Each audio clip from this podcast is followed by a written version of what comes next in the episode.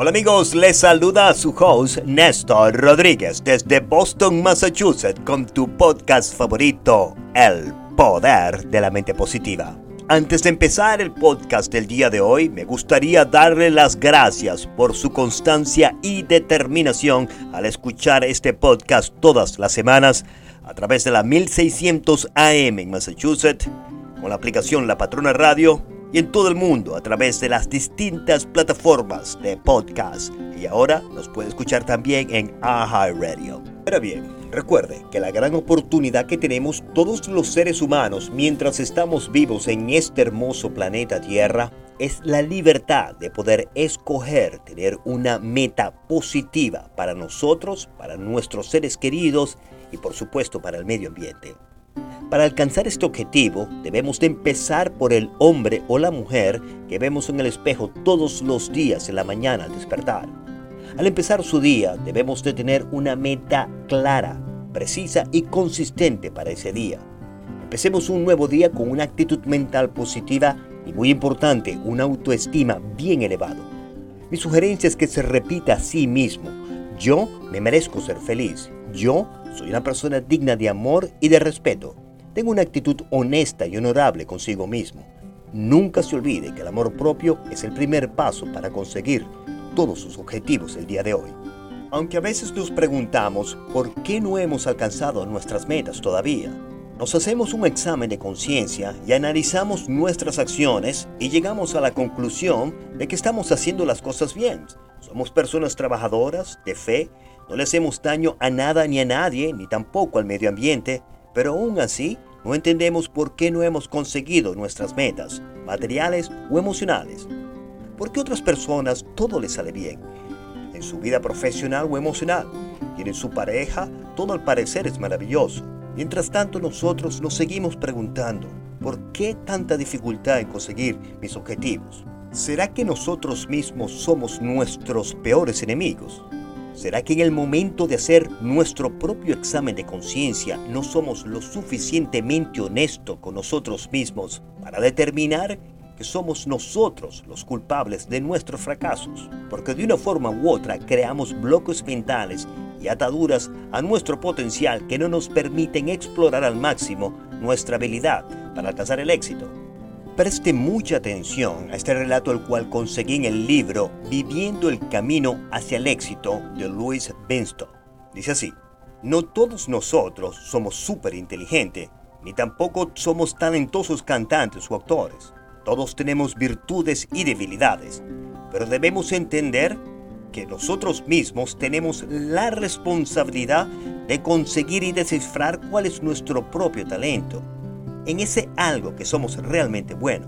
Y así podemos dedicar nuestras vidas a desarrollar nuestra labor con pasión y dedicación.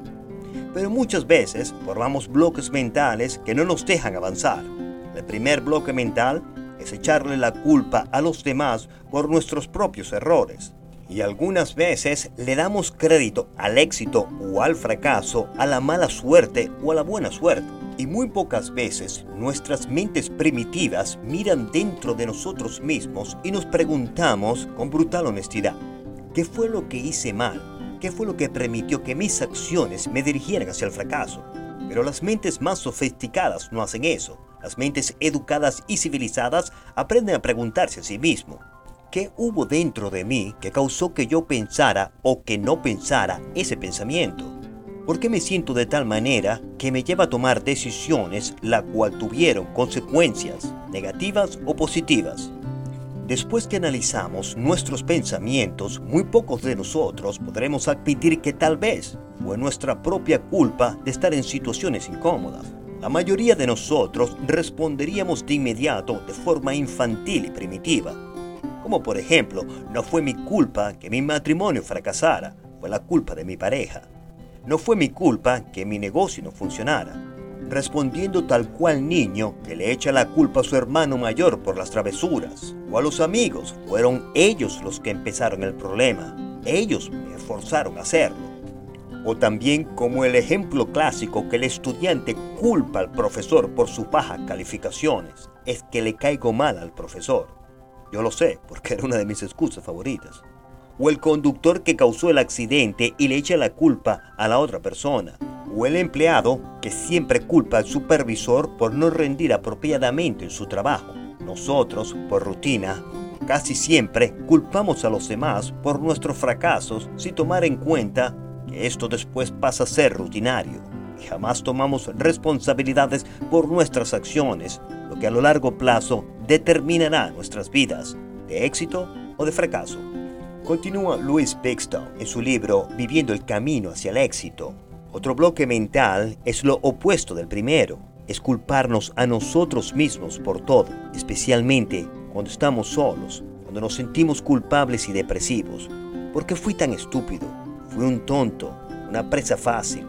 ¿Por qué siempre estoy hablando de más? Aunque verdaderamente nosotros no nos sentimos de esa manera sobre nosotros mismos, pero es una forma de excusar nuestras acciones, las cuales tienen razones más profundas. Lo que deberíamos de hacer es luchar con el problema causante del fracaso y buscar la manera de resolverlo y prevenir que pase de nuevo.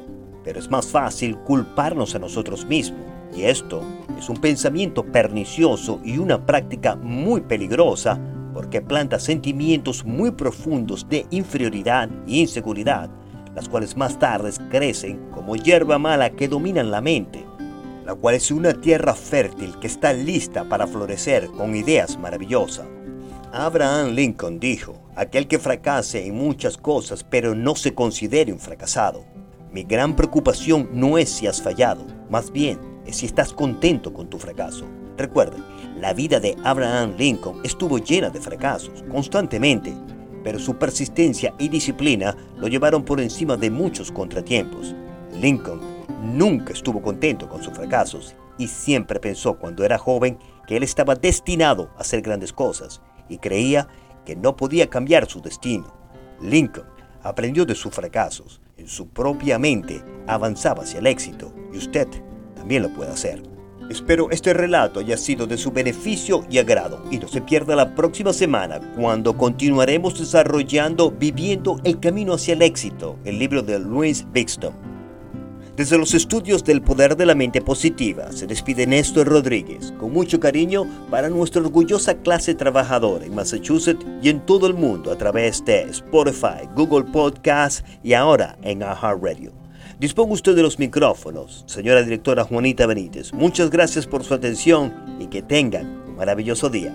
Este podcast es patrocinado por Spinal Rehab Group. Siempre pensando en tu salud. Visítanos en spinalrehabgroup.com.